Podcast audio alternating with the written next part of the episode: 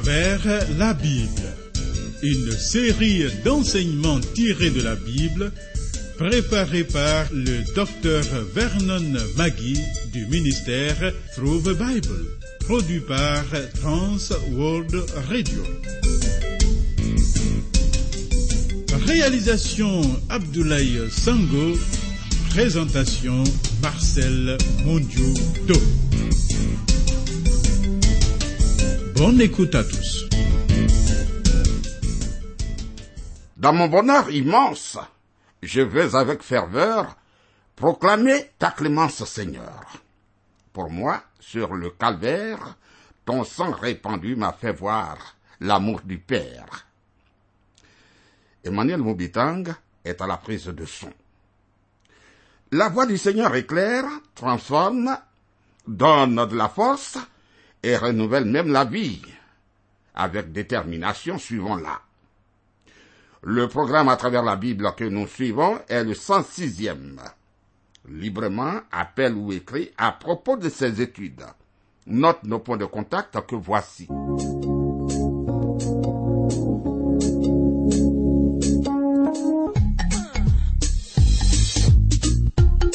À travers la Bible. Travers la Bible sur TWR. Vos commentaires et vos réflexions nous intéressent. Écrivez-nous à l'adresse suivante à travers la Bible 06 BP 21 31 Abidjan 06 Côte d'Ivoire. Téléphone 22 49 03 01. Email twr 21 31 yahoo.fr.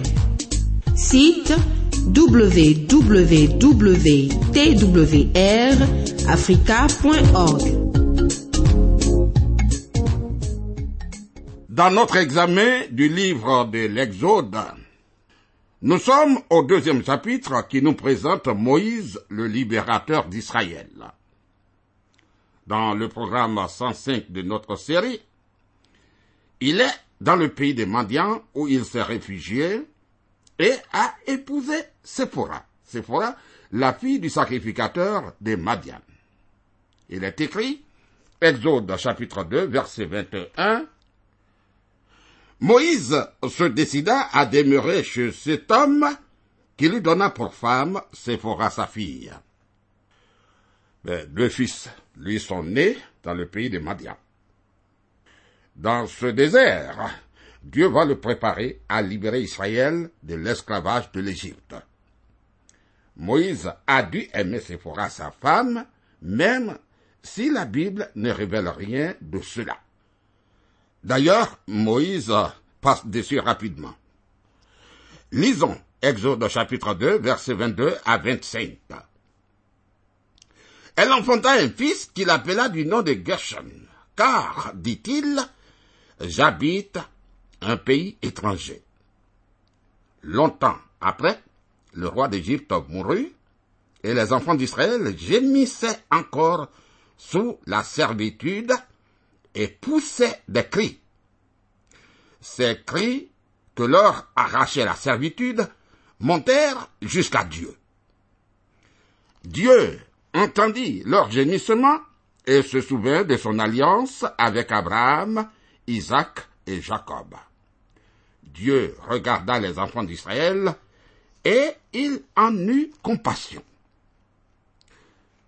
Le Seigneur est prêt à délivrer les enfants d'Israël. Moïse a été formé pour son rôle de libérateur. Tu vois, Dieu ne choisit pas de délivrer les Israélites parce qu'ils étaient supérieurs aux Égyptiens, non, ou parce qu'ils avaient été fidèles envers lui, ou parce qu'ils n'avaient pas cédé à l'idolâtrie, non, non et non.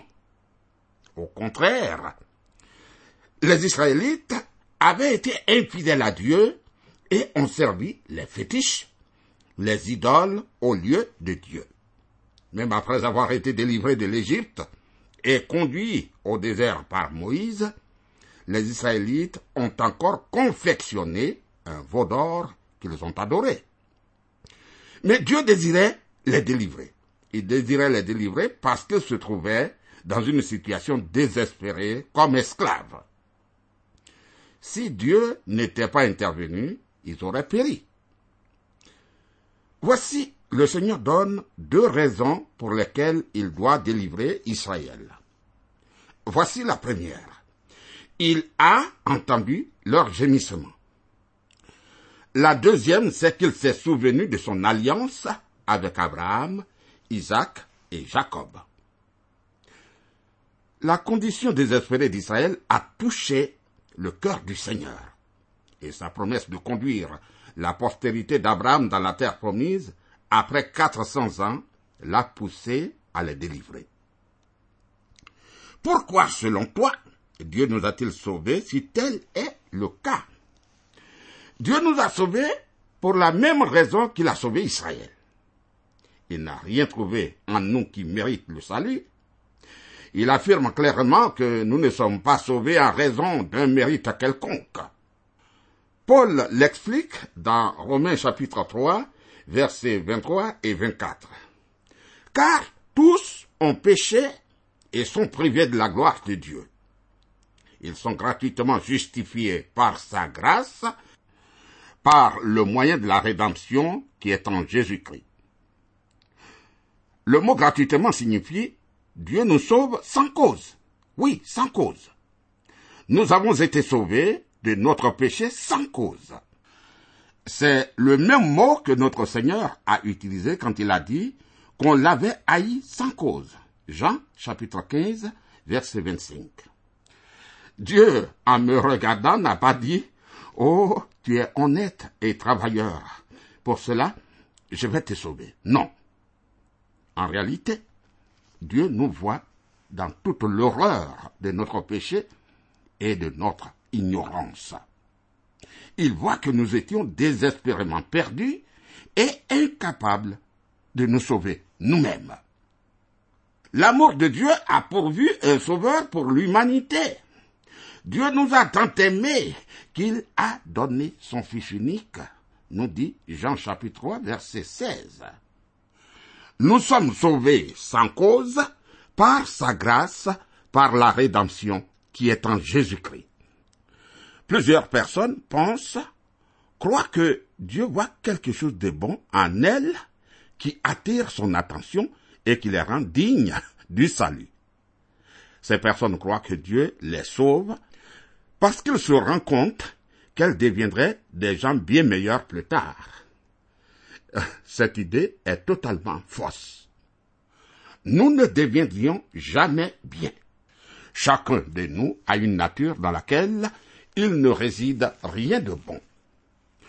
Dans l'épître aux Romains, au chapitre 7, verset 18, Paul dit, Ce qui est bon, je le sais, n'habite pas en moi, c'est-à-dire dans ma chair. J'ai la volonté, mais non le pouvoir de faire le bien il n'y a jamais eu et il n'y aura jamais rien de bon en nous, et nous ne pourrons jamais rien produire de bon. C'est pourquoi Dieu nous donne une nouvelle nature. Dès que nous nous convertissons, nous devenons chrétiens. Et c'est pourquoi l'ancienne nature devra finalement être détruite. Le Seigneur n'a rien vu de bon en Israël, mais il a entendu son cri lorsque ce peuple était réduit à l'esclavage, et Dieu le rachète. Oui. De même, Dieu a vu notre condition désespérée et il nous sauve. Dieu avait un plan. Il n'a pas demandé à la race humaine de l'approuver, non. Le Père a aimé tant le monde qu'il a envoyé son Fils unique mourir pour nos péchés. Le Fils a accepté de venir ici-bas, et le Père a accepté de sauver quiconque mettrait sa foi en Jésus-Christ pour le salut. Dieu dit, Voici le salut que je vous offre. À vous de décider si vous l'acceptez ou pas. Il désire que nous le prenions mais il laisse chacun libre de sa décision. Oh, on raconte l'histoire d'une petite dame qui travaillait très dur pour payer la scolarité de son fils, quand l'enfant est revenu à la maison pendant les vacances, son esprit était plein de doutes concernant Dieu, en raison de l'enseignement qu'il avait reçu à l'école. Mais il ne voulait pas que sa mère sache que les changements sont intervenus dans sa pensée. Et elle ne cessait de lui dire qu'elle était heureuse que le Seigneur l'ait sauvée. Et elle a ajouté qu'elle avait la pleine assurance de son salut. Dieu l'a rassurée. Et cela continuait toujours. À la fin, l'enfant ne supportait plus de l'entendre. Et il lui dit, Maman, tu ne sembles pas te rendre compte de ta petitesse dans l'univers. Tu es toute petite par rapport à l'univers. Si tu perds ton âme, elle ne manquera pas à Dieu car elle a si peu de valeur. Alors, la maman ne répondit rien sur le champ, mais continue à faire la table. Enfin, elle lui dit, oh, j'ai réfléchi à ce que tu as dit. Tu as raison. Tu as raison. Ma petite âme ne vaut pas grand-chose. Et je ne perdrai pas beaucoup, et Dieu non plus. Néanmoins, s'il ne me sauve pas, il perdra plus que moi. Il a promis de me sauver si je plaçais sa confiance en Jésus-Christ. Ainsi, s'il ne tient pas sa parole, il perdra sa réputation et ne sera plus parfait. C'est tout à fait clair et c'est vrai. Le Seigneur déclare qu'il n'y a rien d'attrayant chez les enfants d'Israël. Mais il a entendu leurs cris. Et il n'y a rien de plaisant en nous qui l'inciterait à nous sauver. Cependant, Dieu a dit une alliance avec Abraham, Isaac et Jacob, et il a promis la rédemption d'Israël. De même, il a décidé aussi de sauver quiconque place sa confiance en Jésus-Christ comme sauveur. La grâce, c'est l'amour en action. Dieu nous sauve par sa grâce et son grand amour a pourvu à notre salut. Alléluia. Abordons le troisième chapitre dont le thème est l'appel de Moïse, le buisson ardent, la révélation de, entre guillemets, je suis, je suis l'Éternel, la promesse de la délivrance divine, l'hésitation de Moïse à accepter l'appel de Dieu et la mission de Moïse. Constatons ceci. Les quarante ans passés dans le désert de Madian arrivent à leur terme. Toute sa formation en Égypte n'était pas suffisante pour le préparer à cette grande mission, la libération des enfants d'Israël de l'esclavage. Dieu le prépare à cette tâche pendant les quarante ans qu'il passe dans le désert de Madian. Voyons l'appel de Moïse. Exode chapitre 3, versets 1 et 2. Moïse faisait paître le troupeau de Jétro, son beau-père, sacrificateur de Madian. Et il amena le troupeau derrière le désert et vint à la montagne de Dieu à Horeb. L'ange de l'Éternel lui apparut dans une flamme de feu au milieu d'un buisson.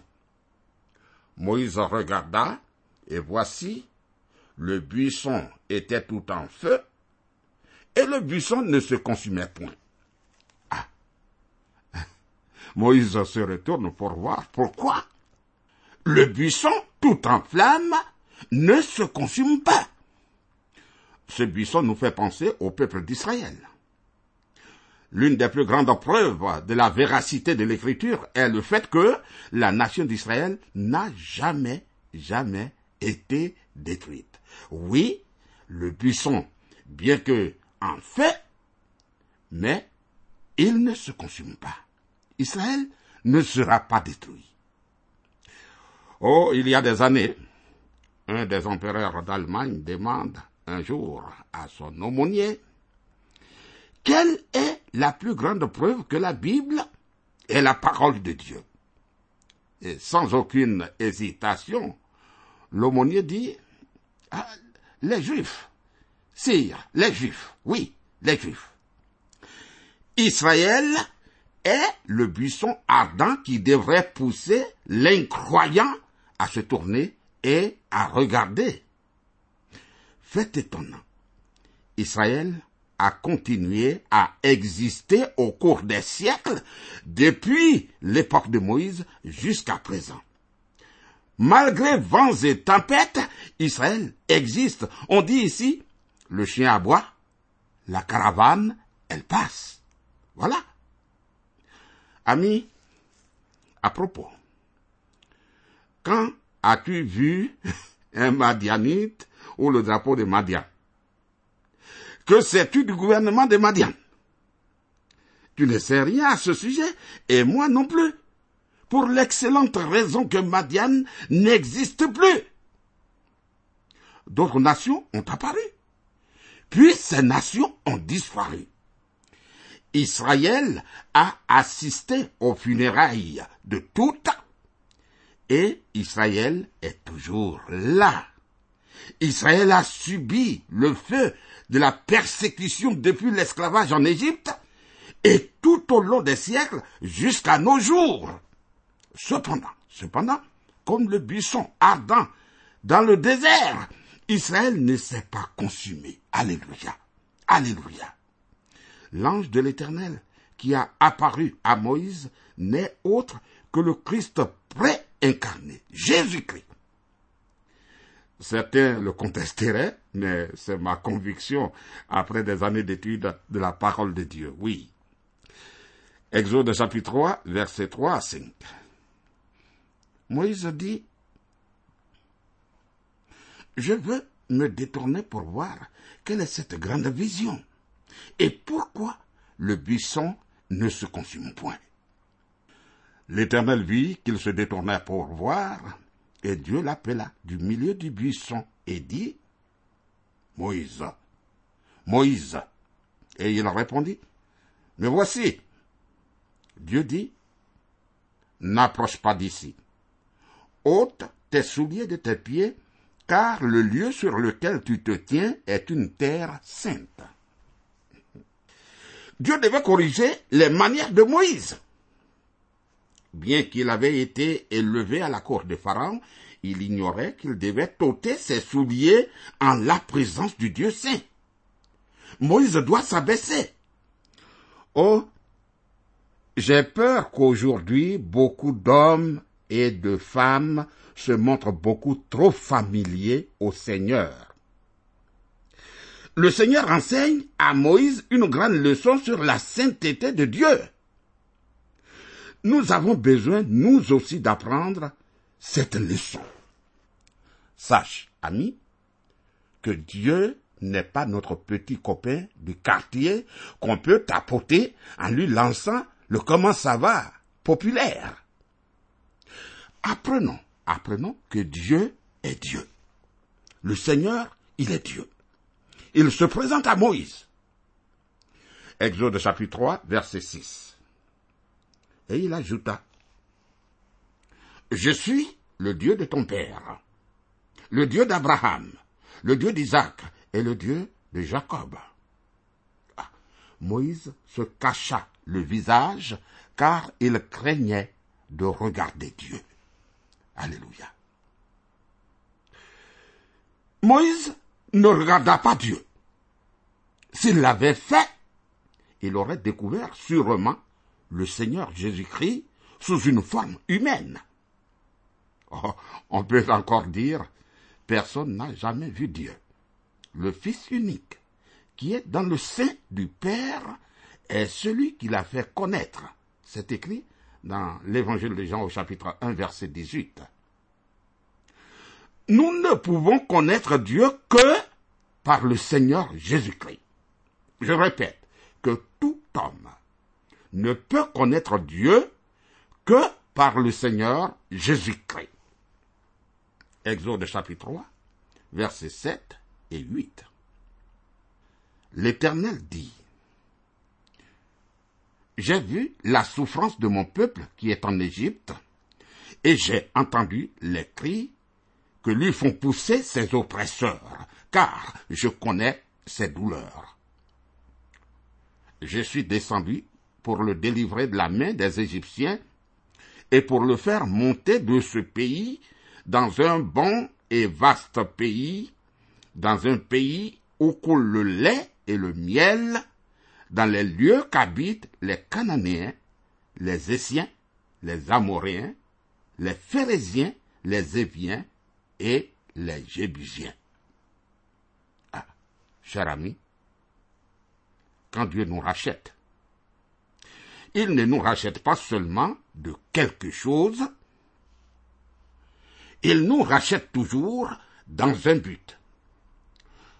Nous avons été sauvés du péché pour devenir saints et aller au ciel, toi et moi.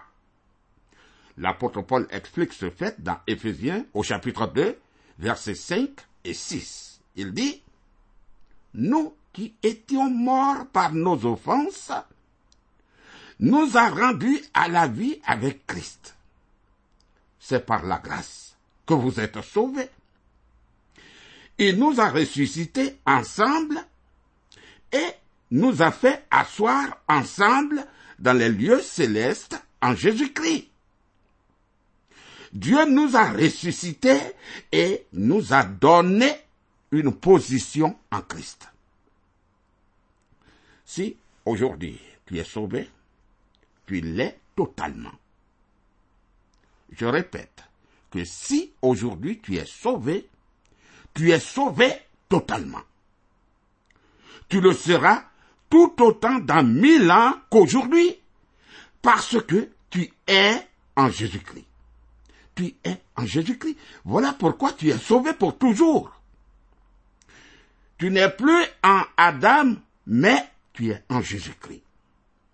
Tu es passé de la mort à la vie, des ténèbres à la lumière. Il faut te le dire. Je suis passé des ténèbres à la lumière, de la mort à la vie. Tu as été racheté de l'enfer et amené au ciel. C'est cela le salut. C'est cela le salut.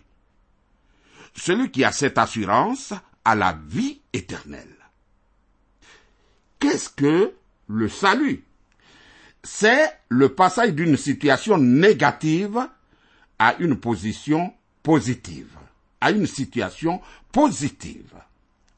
Dieu dit, je vais délivrer les enfants d'Israël de l'esclavage et les faire entrer dans un pays qui ruisselle de lait et de miel.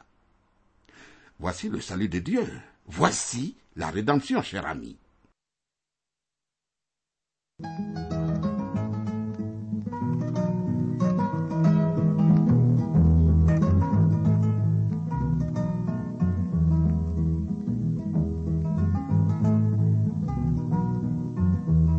Vous suivez le programme à travers la Bible, un enseignement du docteur Vernon McGee du ministère sous des Bible, une production de Trans World Radio Afrique présentée par Marcel Mondiou-Do.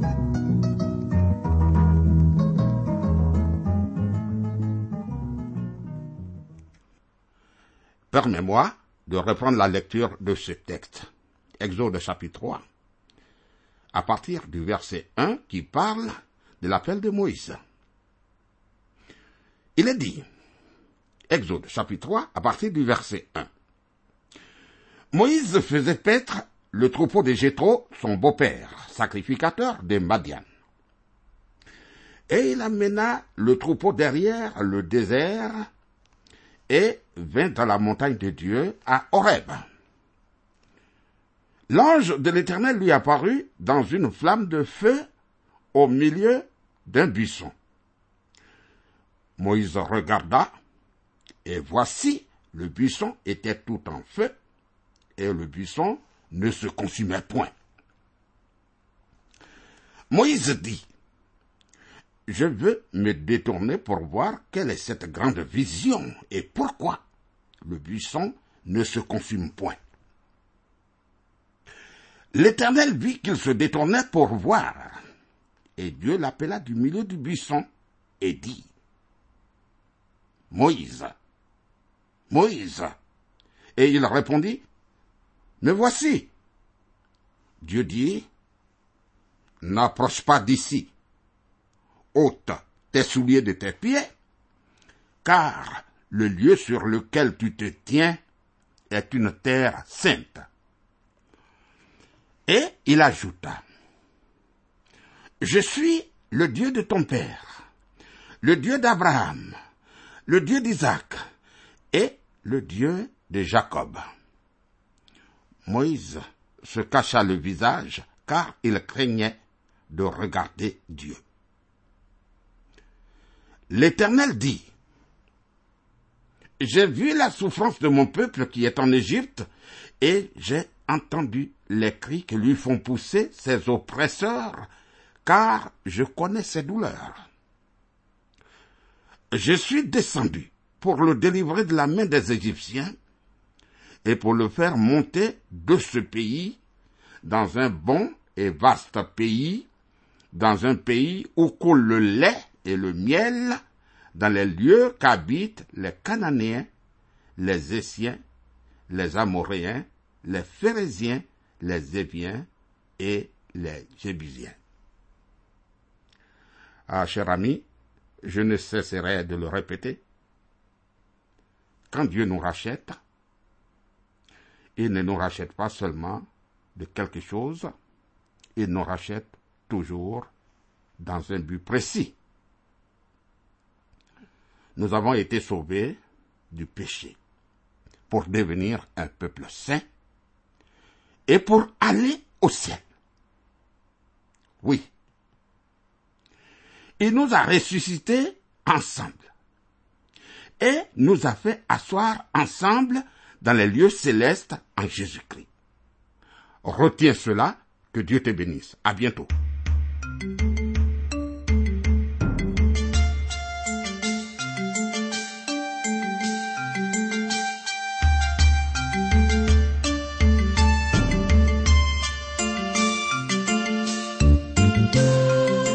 Venez de suivre le programme À travers la Bible, un enseignement du docteur Vernon Magui du ministère Through the Bible, une production de Trans World Radio.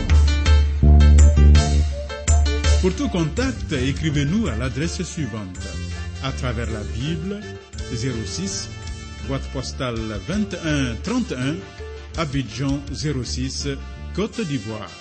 Je répète, à travers la Bible 06 boîte postale 21 31 Abidjan 06 Côte d'Ivoire. Téléphone 22 49 03 01. Je dis bien 22 49 03 01. Que Dieu vous bénisse.